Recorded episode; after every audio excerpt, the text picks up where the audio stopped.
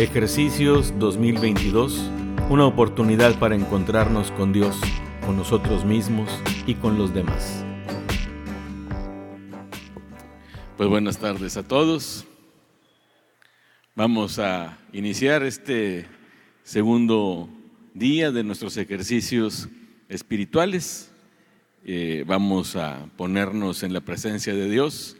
Él es el que nos convoca, por Él nosotros estamos aquí y como reflexionábamos el día de ayer, pues es para tener un encuentro con Él. Y también para encontrarnos con nosotros mismos y con los demás. Vamos a sentirnos muy unidos como familia, como cuerpo de Cristo que hace presente a Jesús y también pues nos unimos a los hermanos y hermanas que nos están siguiendo a través de las redes sociales. Vamos a empezar haciendo una pequeña oración. En el nombre del Padre y del Hijo y del Espíritu Santo. Señor Jesús, nosotros reconocemos que estás aquí presente en medio de nosotros. Creemos que tú cumples tu palabra y tú nos has dicho, donde dos o más estén reunidos en mi nombre, ahí estaré yo en medio de ellos. Te sentimos, te experimentamos, te sabemos cercano, solidario. Te pedimos que seas tú el que abra nuestras mentes, nuestros oídos, nuestros corazones a la acción poderosa de tu Espíritu Santo, para que sea la luz de ese Espíritu la que ilumine nuestras vidas en este momento e imprima en nuestra mente y en nuestro corazón vivos sentimientos de amor a ti. Que es el Espíritu Santo el que nos mueva a reconocer tu obra en medio de nosotros y a favor nuestro. Te pedimos que nos ayudes porque no lo sabemos hacer, a tener encuentros profundos, íntimos, sanadores, contigo, con nosotros mismos, con los demás. Todo esto te lo pedimos con mucha confianza, sabiendo que quieres lo mejor para nosotros. Y te lo pedimos a ti, que vives y reinas por los siglos de los siglos. Amén. En el nombre del Padre y del Hijo y del Espíritu Santo. Amén. Tomen asiento. Veíamos, ayer reflexionábamos acerca de la necesidad profunda que tenemos como seres humanos de vivir en una dimensión de encuentro. Si no tenemos encuentros significativos en nuestra vida, nuestra vida se convierte en una carga y puede llegar a que vivamos la frustración. Si nuestros encuentros son superficiales, si nuestros encuentros no son significativos, si nuestros encuentros eh, eh, llenan solamente algunos aspectos que no son tan profundos, entonces nuestra vida corre el riesgo de la frustración y de la amargura. En cambio, si tenemos encuentros significativos, si tenemos encuentros íntimos, si tenemos encuentros que vayan más allá de la superficie y llenen solamente aspectos eh, superficiales de nuestra vida y van a la profundo, entonces nuestra vida va a tener un pleno sentido. Y sabemos que son tres, tres tipos de encuentro los que nos van a proporcionar esa plenitud. El encuentro con Dios, el encuentro con nosotros mismos y el encuentro con los demás. Siempre y cuando, repito, no sean encuentros superficiales, mecánicos, que no sean encuentros eh, convenencieros, sino que sean encuentros, repito una vez más, íntimos, profundos y significativos. Íntimos, profundos y significativos. Yo creo que este, este punto habría que eh, asimilarlo lo más posible íntimos, profundos, significativos, con Dios, con nosotros mismos y con los demás. Y veíamos ayer que el encuentro con Dios parte de la iniciativa de Dios. Él viene a nuestro encuentro. Y además Él nos invita a que vayamos a Él. Vengan a mí todos los que están cansados y agobiados por la carga, y yo los aliviaré.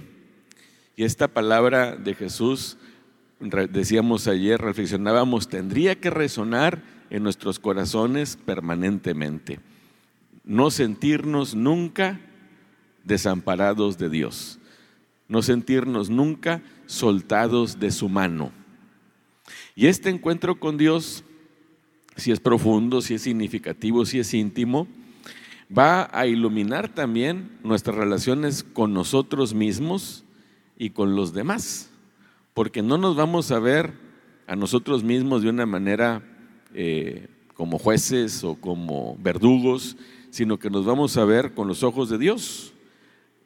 Esto es importante porque tendemos, así es nuestra naturaleza humana, a ser muy duros con nosotros mismos, muy exigentes con nosotros mismos y muchas veces nos decepcionamos de nosotros mismos, caemos en actitudes eh, de jueces hacia nosotros mismos e incluso también de verdugos de nosotros mismos. Pero ¿cómo nos ve Dios?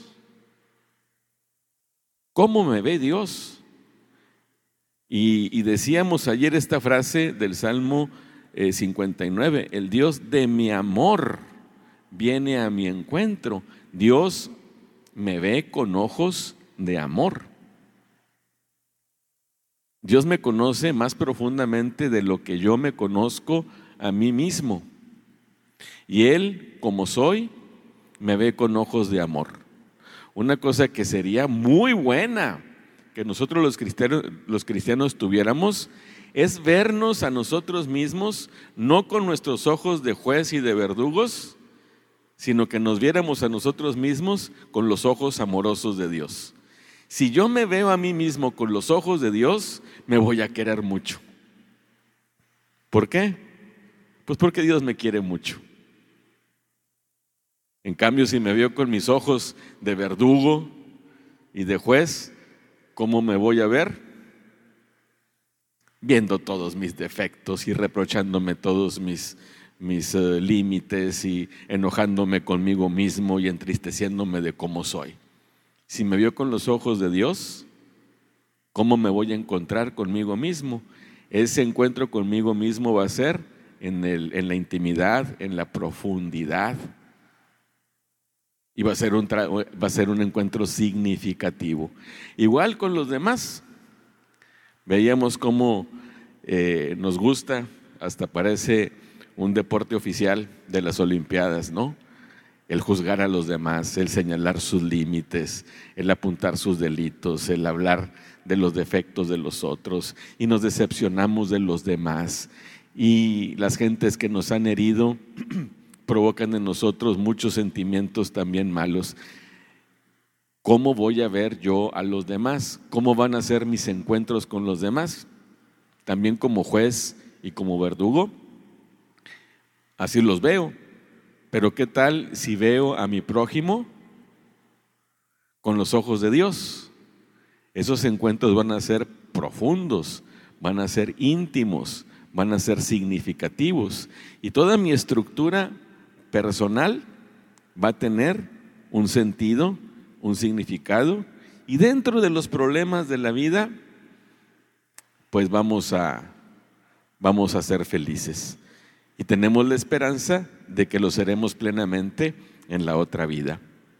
Y también veíamos ayer cómo eh, la misma iglesia nos hace reconocer los espacios, los lugares, decíamos, teológicos en los que nos podemos encontrar con Jesús, en los que nos podemos encontrar con Dios. Y recordamos, era sobre todo tres, tres lugares, tres espacios teológicos. Las Sagradas Escrituras, la Sagrada Liturgia y el prójimo. Y decíamos, estos son los lugares privilegiados del encuentro con Dios. Cuando leemos las escrituras es Dios mismo el que nos habla, el que nos ilumina, el que nos consuela, el que nos conforta, el que nos confronta, Dios mismo. Y muchas veces, gracias a Dios, hemos experimentado cómo la palabra de Dios, cuando la escuchamos en la liturgia y es Cristo quien nos ama, o cuando la leemos en privado, nos cae como anillo al dedo. Y así es, pareciera que es una palabra que se dirige específicamente a mí. Y veíamos cómo también en la liturgia nos encontramos con Jesús, nos encontramos con Jesús y decíamos en el celebrante que hace presente el sacrificio de Cristo en la cruz, en, el, en la comunidad que hace presente el cuerpo vivo de Cristo, se hace presente en esa palabra que es proclamada y que es Dios el que nos habla, se hace presente en la Eucaristía. Y veíamos cómo la presencia de Jesús en la Eucaristía es una presencia real, es una presencia real no porque las demás no lo sean, sino como decía el Papa Pablo VI, por antonomasia, porque ahí está sustancialmente Jesús con su humanidad y con su divinidad. Y cuando te quieres encontrar con Jesús, sí, escucha su palabra, sí, participas de los sacramentos, que son canales también de la gracia de Dios, pero comulgas y en, el y en la comunión tienes un encuentro íntimo con Jesús y platicas con Él en el Santísimo y ahí tienes un encuentro significativo con Jesús. Y también en el prójimo, especialmente, especialmente en, lo, en, el, en, el, ah, en el que más sufre, en el pobre, el que, en el que está agobiado por cualquier cosa. Ahí podemos encontrar el rostro de Jesús y tener un encuentro con Él real también, no como en la Eucaristía, que es sustancial. Sin embargo, no por no ser sustancial el encuentro con los hermanos pobres y el servicio en los que más sufren, no deja de ser real. Cuando lo hiciste con uno de estos pequeños, conmigo lo hiciste. Ahí quedábamos el día de ayer. Hoy vamos a seguir con el mismo, el mismo tema, es el encuentro, el encuentro con Dios. Y hay tres textos que todos conocemos de los tres eh, evangelios sinópticos, Mateo, Marcos y Lucas, que relatan el bautismo de Jesús. Y en los tres aparece eh, en medio de la nube una voz, que es la voz del Padre. En Mateo 3:17 dice, este es mi Hijo amado en quien me complazco. En Marcos 1.11 dice, tú eres mi Hijo amado, en ti me complazco. Aquí el Padre se dirige en, en Mateo 3:17, se dirige a nosotros, nos está presentando a Jesús. Este es mi Hijo amado en quien me complazco, como hizo también Juan el Bautista cuando presenta a Jesús. Él es el Cordero de Dios que quita el pecado del mundo. Aquí en Marco y en Lucas el Padre se dirige a Jesús. En Marcos 1.11, tú eres mi Hijo amado, en ti me complazco. Y en Lucas 3.22, tú eres mi Hijo amado, nuevamente, en ti me complazco. Hay algo que, que concuerda en, los tres, eh, en las tres versiones. Primero que Jesús es hijo. Y segundo, que no es cualquier hijo, es un hijo que es amado. Y en los tres evangelios también habla de la complacencia que experimenta Jesús hacia su hijo. Hay un vínculo entre ambos y ese vínculo es de amor. Y eso, ese vínculo de amor hace que Jesús se regocije con su hijo. Es como si estuviera diciendo Dios, ese es mi hijo. Ese es mi hijo. Y el papá que se siente orgulloso de sus hijos cuando logran algo, cuando triunfan. Y hay tres pasajes también que se parecen mucho, ya no en el bautismo, sino en la transfiguración. También aparece en los tres evangelios, en Mateo, en Marcos y en Lucas. En Mateo es en, en el capítulo 17, versículo 15, y habla en los mismos términos. Este es mi Hijo amado en quien me complazco. Pero yo creo que todos recordamos lo que añade esta palabra, esta, este pasaje, la palabra que añade en este pasaje. ¿Se acuerdan? Ahí no acaba el versículo. Este es mi Hijo amado en quien me complazco. ¿Qué, qué más dice el Padre en la nube? ¿Nadie se acuerda? Escúchenlo. Escúchenlo. No solamente lo presenta y repite la relación que existe con Jesús del amor y de la complacencia, sino que además añade esta orden o esta invitación o nos alienta a algo.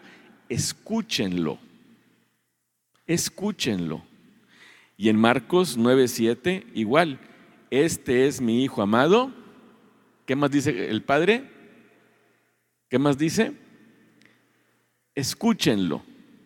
Marcos 9:7 y en Lucas 9:35. Este es mi hijo, el elegido.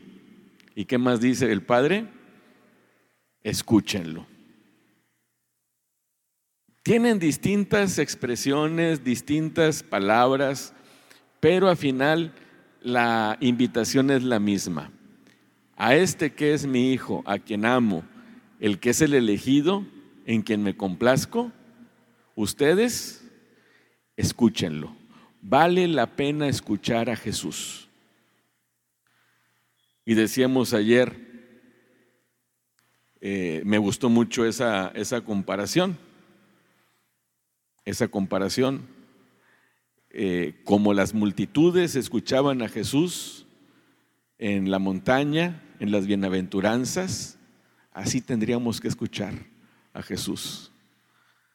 Como la multitud también a la orilla del, del lago Tiberíades, en la barca de Pedro, que estaba un poquito metido en el agua y que la gente estaba ahí, escúchenlo. Y como no había micrófonos, yo creo que tenían que estar en un silencio absoluto para escuchar, para oír, con atención. Y creo que la invitación es muy clara.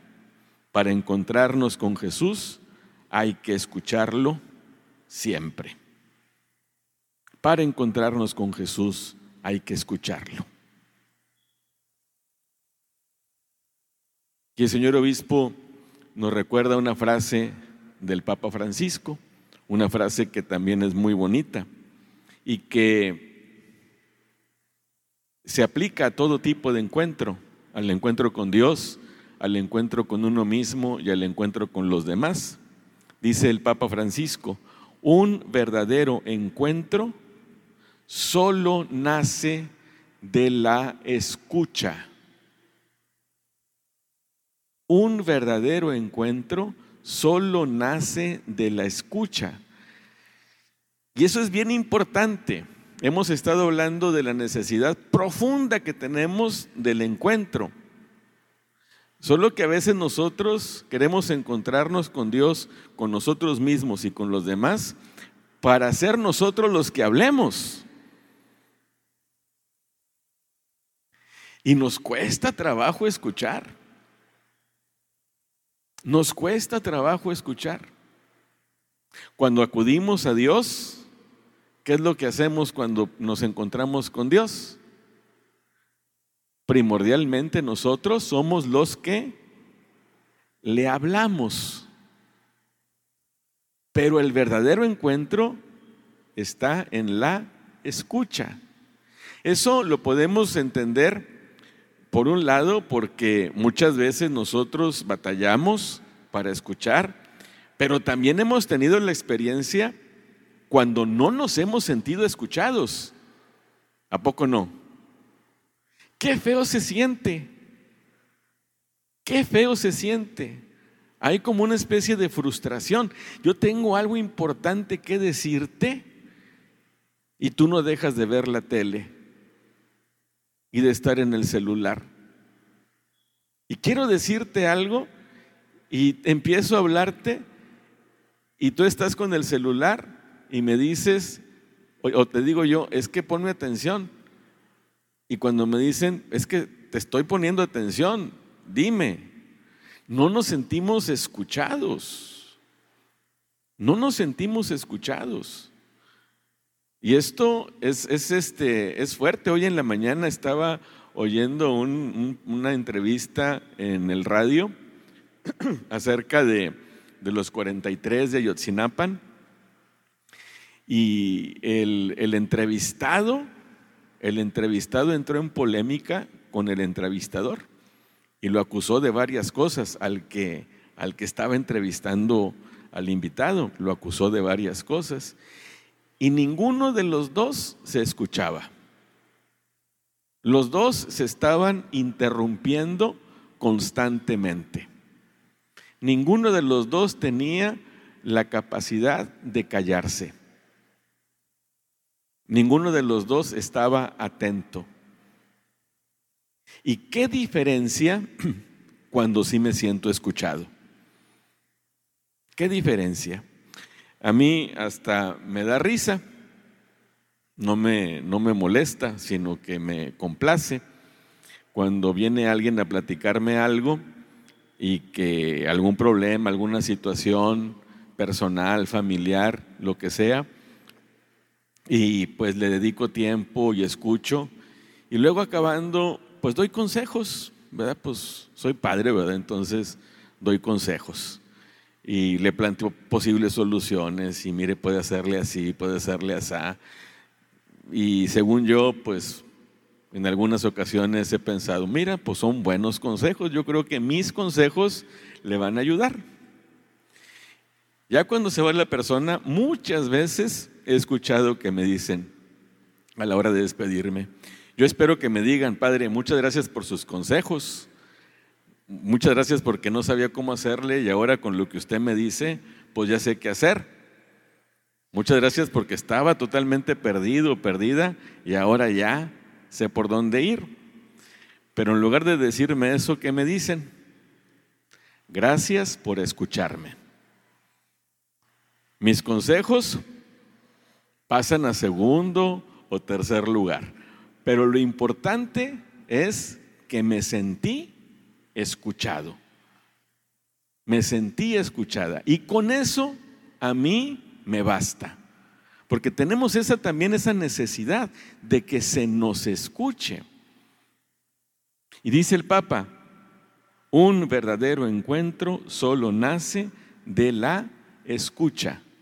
Si yo me quiero encontrar con Dios, está bien que yo le hable y Él me va a escuchar, Él me va a atender, Él va a, saber exactamente qué le estoy diciendo, Él va a entender a profundidad lo que yo le quiero decir. Pero si quiero que sea un encuentro, ¿qué tengo que hacer? Escucharlo. Por eso en el Evangelio, Mateo, Marcos, Lucas, este es mi Hijo amado a quien me, en quien me complazco. Escúchenlo. Este es mi Hijo amado. Escúchenlo. Este es mi Hijo el elegido. Escúchenlo. Es una es una, un plus, por así decir, respecto a lo que el Padre había dicho en el bautismo. No nada más nos lo quiere presentar, sino además quiere que lo Escuchemos.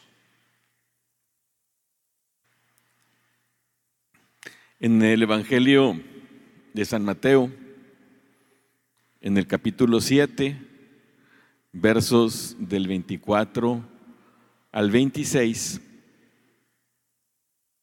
dice Jesús, todo el que escucha estas palabras mías y las pone en práctica, es como el hombre prudente que edificó su casa sobre roca.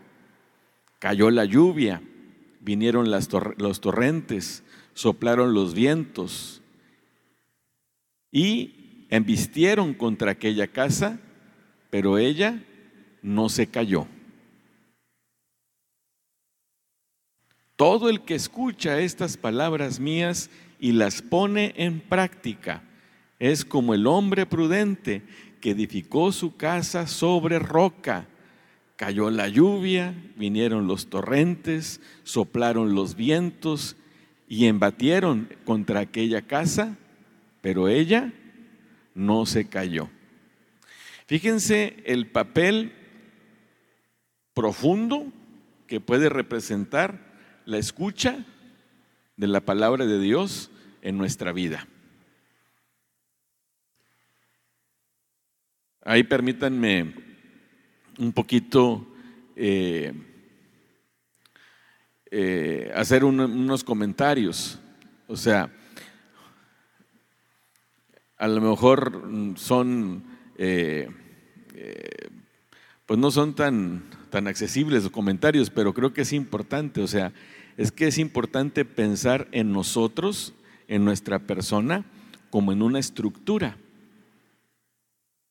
tenemos una estructura personal, una estructura que incluye, sí, nuestro físico, nuestra vida física, nuestra salud, el funcionamiento de nuestros órganos, de todo lo que somos, pero también tenemos estructuras psíquicas, nuestra personalidad, nuestra psicología, el tipo eh, de reacciones que vamos teniendo ante distintas situaciones, nuestra historia personal.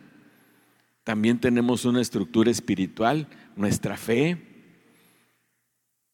nuestra relación con Dios.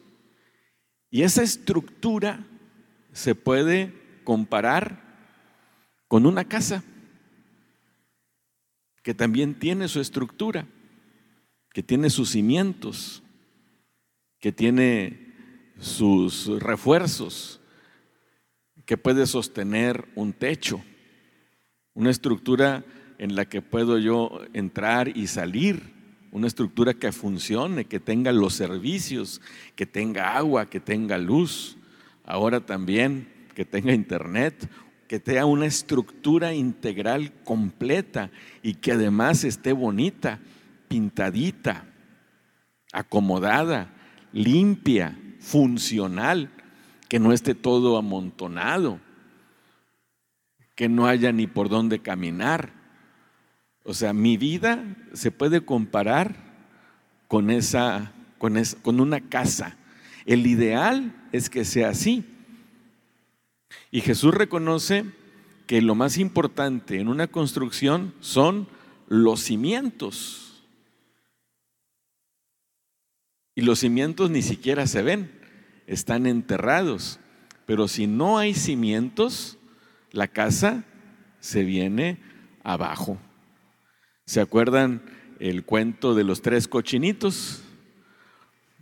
¿Verdad? Cuando llega el lobo y el primero hizo su, o los dos primeros hicieron sus casas, sus casas este, de material endeble y sin cimiento, Alá se va, vino el lobo, ¿se acuerdan qué hizo? Sopló y las casas se cayeron. En cambio, el, el, cochinito inteligente y maduro, aunque le costó más trabajo hacer su casa, pues le puso buenos cimientos, buenas paredes, buen techo. Llegó el lobo y no pudo contra esa casa también nuestras personas. Todos los seres humanos enfrentamos lluvia, vientos, torrentes. Y todos los seres humanos sentimos esos embates. Y yo creo que no es difícil ver que hay estructuras personales que son débiles y que ante esos embates sucumben, caen, se doblan. En cambio, hay estructuras personales que resisten los guamazos. Claro, les afecta. Claro, eh, van teniendo dificultades que nos hacen sufrir y padecer. Pero cuando está bien construida la casa, no hay poder humano que haga que esa casa se venga abajo. Y lo que nos dice hoy Jesús en este pasaje es crucial. Es crucial Por eso el Padre nos insiste, escúchenlo. ¿Por qué? Porque escuchando las palabras de Jesús y poniéndolas en práctica, somos como ese hombre prudente que edifica su casa sobre roca. Si nosotros queremos que nuestra estructura personal sea sólida, fuerte y resista los embates de la vida, ¿qué tenemos que hacer? Escuchar a Jesús. Escuchar a Jesús. Y que su palabra esté sólidamente arraigada en nuestra vida, que no sea un elemento decorativo,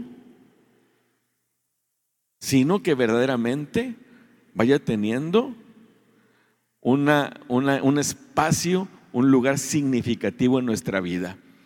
Me acuerdo en este último sismo en la Ciudad de México que había eh, personas muy enojadas porque compraron departamentos en un edificio y el que se los vendió decía que eran edificios contra sismos y que tenían la mayor tecnología, la tecnología de punta para resistir sismos. Y no lo resistieron. Fue un engaño. Y las casas, los departamentos se dañaron. A veces pareciera como que somos firmes, como que tenemos estructuras sólidas, pero si la palabra de Dios no está arraigada en el centro de nuestra vida, ¿qué va a pasar? colapsamos. Yo creo que pues mucha gente incluso este, eh, pues pierde la fe, eh, se derrumba, caen en depresión, eh, van perdiendo sentido de su vida o incluso lamentablemente llegan a perder la razón. Entonces, este consejo que nos da Dios es es importante, o sea, es muy trascendente. Quiero que mi vida sea sólida, quiero resistir el embate del viento, de la lluvia, de los torrentes, que estos se presentan porque se presentan, no hay quien no. ¿En qué estoy yo poniendo los fundamentos de mi vida? Si es solamente en mi pericia, en mi inteligencia, bueno, pues la puedo ir llevando. Si es en el dinero, en el poder, en los placeres, híjole, es como la casita de paja que hicieron los marranitos, porque eso se cae, eso se cae. Pero si mi vida está arraigada en Jesús, en escuchar su palabra y ponerla en práctica, pues no, no va a pasar, no va a pasar nada. Dice el señor obispo, pues ya vuelve a repetir, y qué bueno que lo hace, porque yo creo que eh, ustedes que son papás, a veces han escuchado que sus hijos les dicen, ya, eso ya me lo dijiste, siempre me repiten las mismas cosas. Y uno les dice como padres, pues te las voy a seguir repitiendo hasta que me hagas caso. Y qué bueno que el señor obispo también nos repite las cosas. ¿Dónde escuchamos a Jesús? En la palabra, en la Biblia, cuando la leemos personalmente, cuando hacemos lección divina, cuando reflexionamos la palabra de Dios en comunidad, cuando escuchamos o compartimos temas, pero también en la liturgia. Ahí escuchamos la palabra de, Jesús y es Cristo quien habla en un contexto sacramental, en la Eucaristía, en un contexto de gracia. En la misa se unen la palabra de Dios y la liturgia. Nos acordamos, los que están eh, haciendo cursos de liturgia o los han hecho, que han estado en IDITEP y que conocen estos temas, saben que la primera parte de la misa es la liturgia de la palabra, y la segunda parte es la liturgia de la Eucaristía. En la primera parte escuchamos a Jesús en un contexto de gracia, en un contexto sacramental. Y en la segunda parte nos encontramos con Jesús en su cuerpo sacramental y recibimos aquel que se entregó por nosotros. Y esta Biblia y esta liturgia están o tienen que estar cimentadas, y esto los católicos también lo sabemos, en la tradición de la iglesia y en el magisterio. Los, este, ya no nada más los sacerdotes, porque ya gracias a Dios la liturgia de las horas eh, se ha difundido mucho y muchos, muchos hermanos y hermanas eh, usan la liturgia de las horas. Y una de las horas de la liturgia, además de los laudes y de las vísperas, la oración de la mañana y de la tarde, hay una hora que se le llama oficio de lectura. Y no es necesario tener ya los libros, esto se encuentra en el internet. Y el oficio de lectura tiene pues la misma estructura, son tres salmos y luego tiene dos lecturas amplias, una bíblica y la otra de los santos padres o del magisterio. Y yo me admiro tanto cómo son ya más de dos mil años de reflexión y todos los santos padres coinciden en la misma fe, nos enseñan las mismas verdades, estamos en los mismos principios y enriquecen la palabra de Dios de una manera maravillosa. No sobra que busquen ahí en los dispositivos, además de ver el TikTok, también vean, pongan ahí liturgia de las horas, oficio de lectura, y ojalá puedan seguir estas lecturas de los santos padres, porque nosotros creemos firmemente que la palabra de Dios se consolida cuando la reflexionamos a través de los padres de la iglesia y también de los eh, pastores, principalmente pues del Papa y de los obispos. Se consolida. Los protestantes no. Los protestantes dicen solo la escritura y cada quien va a interpretar la Biblia de modo distinto. Los católicos no. Sí, leemos personalmente la palabra de Dios, pero siempre con el fundamento del magisterio y de la tradición.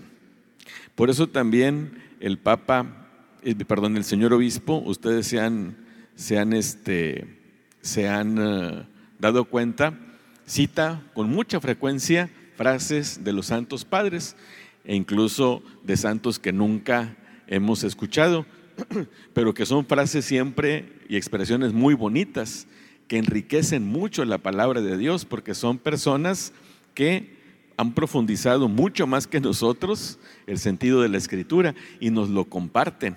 Así que pues vale la pena hacer este, este ejercicio. Y dice, esta palabra de Dios también tiene que ser eh, profundizada con dos aspectos, la oración y la meditación. La oración y la meditación. Fíjense bien, es interesante todo el cuadro. Quiero escuchar a Jesús. Ahí están las escrituras. Esas escrituras las puedo leer personalmente, comunitariamente, hacer lección divina. Pero también esa misma palabra de Dios la puedo escuchar en la liturgia. Y en la liturgia tiene un contenido de más sacramental y de gracia. Esa palabra también la puedo fortalecer con el magisterio y con los santos padres. De tal manera que sé que el sentido de la palabra de Dios va a ser el correcto y no lo que a mí se me ocurra. Pero además esto va a ir arraigando todavía más a través de la oración y la meditación. La profundización, la profundización de la palabra de Dios se va adquiriendo y va, y va y va eh, haciendo que sea un fundamento en mi vida cuando yo oro con la palabra de Dios y cuando medito la palabra de Dios. Por ahí dice San Agustín, ¿verdad? Cuando oro, soy yo quien hablo a Dios. Cuando leo la escritura, es Dios el que me habla a mí. De tal manera que ahí está en este diálogo un encuentro. Él me escucha, yo lo escucho. En un contexto, ya sea personal o comunitario, o en un contexto litúrgico. con la seguridad que me dan los santos padres y el magisterio, y además con la oración y con la meditación. Dice, dice Lucas 11.1, un pasaje que también nosotros conocemos y valoramos mucho. Un día Jesús estaba orando en cierto lugar y cuando terminó, uno de sus discípulos le dijo, Señor, enséñanos a orar, así como Juan enseñó a sus discípulos. Había de parte de Jesús un testimonio muy bonito de oración. A sus discípulos les gustaba mucho y les admiraba mucho ver a Jesús orar. Les impactaba grandemente y se les antojaba. Nosotros queremos orar como tú. Enséñanos a orar. Juan le enseñó a sus discípulos, tú también enséñanos. Y fue cuando nos enseña el Padre nuestro. Y el señor obispo pone ahí una palabra en torno a la oración, que es de Juan Damasceno, nuevamente acudiendo a los santos padres. San Juan Damasceno dice, la oración es la elevación del alma a Dios. La oración es la elevación del alma a Dios. Una frase muy sencilla y quiero, quiero leerles otras tres, tan más largas. Dice Santa Teresita del Niño Jesús, esta, esta frase, si no la alcanzan a copiar, la pueden encontrar también ahí en el internet. Pónganle oración Santa Teresita del Niño Jesús y sale. Y está en el catecismo también en, la última parte. Dice, para mí, dice Santa Teresita de Jesús, y esto parte de una experiencia suya, para mí la oración es un impulso del corazón, una sencilla mirada lanzada hacia el cielo, un grito de reconocimiento y de amor, tanto desde la prueba como desde la alegría. A veces las condiciones en nuestra vida no están como para orar. Y Santa Teresita dice, tanto desde la prueba como desde la alegría. Pero es ese impulso del corazón, esa sencilla mirada lanzada hacia el cielo, ese grito de reconocimiento y de amor. Y Santa Teresa de Jesús, no confundir una con otra, Santa Teresita del Niño Jesús es francesa, del siglo XIX, Santa Teresa de Jesús del siglo XVI, española, no es otra cosa la oración mental, sino tratar de amistad, estando muchas veces tratando a solas con quien sabemos nos ama. Es un, ese, es, un lenguaje muy, muy, muy, muy castellano, muy mm, del siglo XVI, pero es muy bonito no es otra cosa oración mental, sino tratar de amistad, estando muchas veces tratando a solas con quien sabemos nos ama. Esa es la oración para Teresa. Aquí Santa Teresa y Santa Teresita no hablan de rollos, no hablan de discursos, hablan de encuentro y de encuentro amoroso, amistoso, cotidiano, en un contexto de amor. Y tampoco San Juan Damasceno habla, tampoco habla de rollos, de discursos. La oración es la elevación del alma a Dios.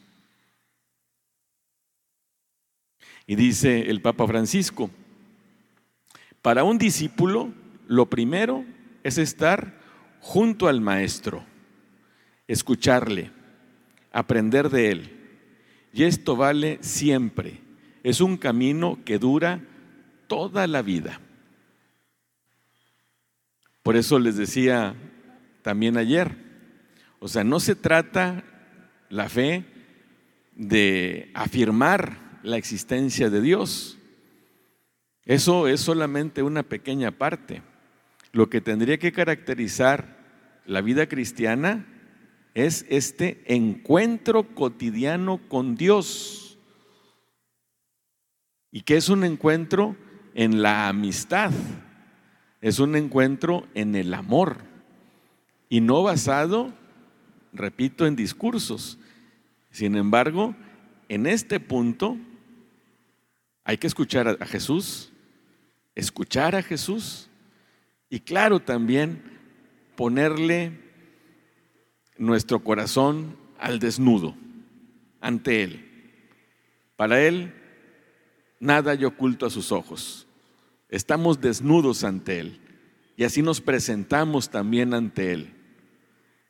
Y vamos a tener, cuando hacemos esta oración, la experiencia de sabernos escuchados por Dios y entendidos por Dios. Cuando alguien me escucha con empatía, es una experiencia muy bonita.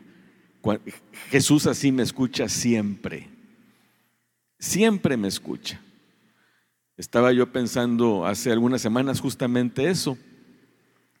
Cuando no tenemos una relación cotidiana con Jesús, cuando no hay esta amistad permanente con Él, este trato de amistad que dice Santa Teresa, muchas veces, muchas veces, y yo llego ante Dios y le pido algo y estoy esperando el resultado, la sensación es que Dios no me escucha. Cuando solamente acudo a Él ocasional, esporádicamente y por situaciones, yo voy a tener la sensación de que no me escucha. Pero cuando tengo un trato de amistad permanente con Él y elevo mi alma a Dios y tengo esta sencilla mirada lanzada hacia el cielo, permanentemente este trato cotidiano con Jesús y lo escucho y voy penetrando con profundidad su palabra en la lectura de la Biblia, en el contexto personal o litúrgico, voy a tener la sensación, la seguridad de que Jesús siempre me escucha. Que no hay nada que yo le diga que Él no escuche y siempre me voy a sentir escuchado. ¿Mm? Creo que esto es importante también, porque a veces le reclamamos a Dios y sin embargo tendríamos que tener este trato cotidiano con Él para experimentar en nuestra vida que efectivamente Jesús nos escucha. Y antes de terminar, ya se acabó el tiempo, pero hablando también del tercer lugar teológico en donde nos encontramos con, con Jesús. Hay un documento ya muy antiguo del 79, el eh, documento de Puebla, y decíamos que el, eh, el, eh, el, tercer lugar teológico en donde nos encontramos con Jesús es en los pobres, en el servicio a los pobres. Y hay unos números en el, en el documento de Puebla que se convirtieron en clásicos y que tuvieron mucha repercusión.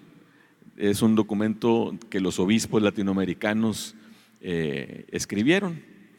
Vino el Papa Juan Pablo II, esa fue la primera vez que vino a México y era para inaugurar justamente esta conferencia del episcopado latinoamericano.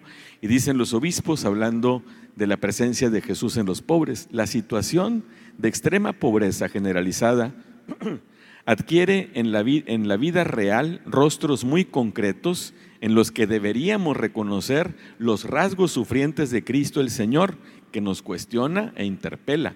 Podemos encontrar el rostro de Cristo en los pobres, no nada más en, la oración este, individual, personal. Cuando eso sucede y nos desconectamos de la vida, nos va a pasar como los fariseos, que nada más ven la palabra de Dios y no tienen sensibilidad ni empatía hacia los demás. y, y ponen muchos ejemplos, dicen, son los rostros es conocido este pasaje como los rostros. Fue en el 79. Dice, rostros de niños golpeados por la pobreza desde antes de nacer, por obstaculizar sus posibilidades de realizarse a causa de deficiencias mentales y corporales irreparables. Los niños vagos y muchas veces explotados de nuestras ciudades, fruto de la pobreza y desorganización moral familiar rostros de jóvenes desorientados por no encontrar su lugar en la sociedad, frustrados sobre, todo en zonas rurales y urbanas marginales por falta de oportunidades de capacitación y ocupación, rostros de indígenas y con frecuencia de afroamericanos que viviendo marginados en situaciones inhumanas pueden ser considerados los más pobres entre los pobres, rostros de campesinos que como grupo social viven relegados en casi todo nuestro continente, a veces privados de tierra, de situaciones de dependencia interna y externa, sometidos a sistemas de comercialización que los explotan rostros de obreros frecuentemente mal retribuidos y con dificultades para organizarse y defender sus derechos, rostros de subempleados y desempleados despedidos por las duras exigencias de crisis económicas y muchas veces de modelos de desarrollo que someten a los trabajadores y a sus familias a fríos cálculos económicos rostros de marginados y hacinados urbanos con el doble impacto de la carencia de bienes materiales frente a la ostentación de la riqueza de otros sectores sociales. Rostros de ancianos cada día más numerosos, frecuentemente marginados de la sociedad, del progreso que prescinde de las personas que no producen. Fíjense cómo la oración no nos, no nos eh, aliena, no nos separa de la realidad si queremos tener un encuentro con Jesús que sea completo e integral, ¿qué nos, enseña la iglesia? Escuchar a Jesús, encontrarnos con Él en la Sagrada Escritura, en la Sagrada Liturgia y en los pobres. Son tres lugares de encuentro teológicos con Jesús. Y este encuentro pues va a llenar de sentido nuestra vida y va a hacer que nuestra estructura personal a nivel físico, psíquico y espiritual sea una construcción sólida que aguante los embates de la vida. Pues bueno, hasta aquí el día de hoy. Vamos a continuar con la Eucaristía. Van a tener muy poquito tiempo para acomodar uh, las camaritas, así que pues uh, eh, nos ponemos de pie para concluir con una oración nos vamos a desconectar un ratito y en cuanto empiece la misa nos volvemos a conectar. Padre nuestro que estás en el cielo, santificado sea tu nombre, venga a nosotros tu reino, hágase tu voluntad en la tierra como en el cielo. Danos hoy nuestro pan de cada día, perdona nuestras ofensas como también nosotros perdonamos a los que nos ofenden. No nos dejes caer en la tentación y líbranos del mal.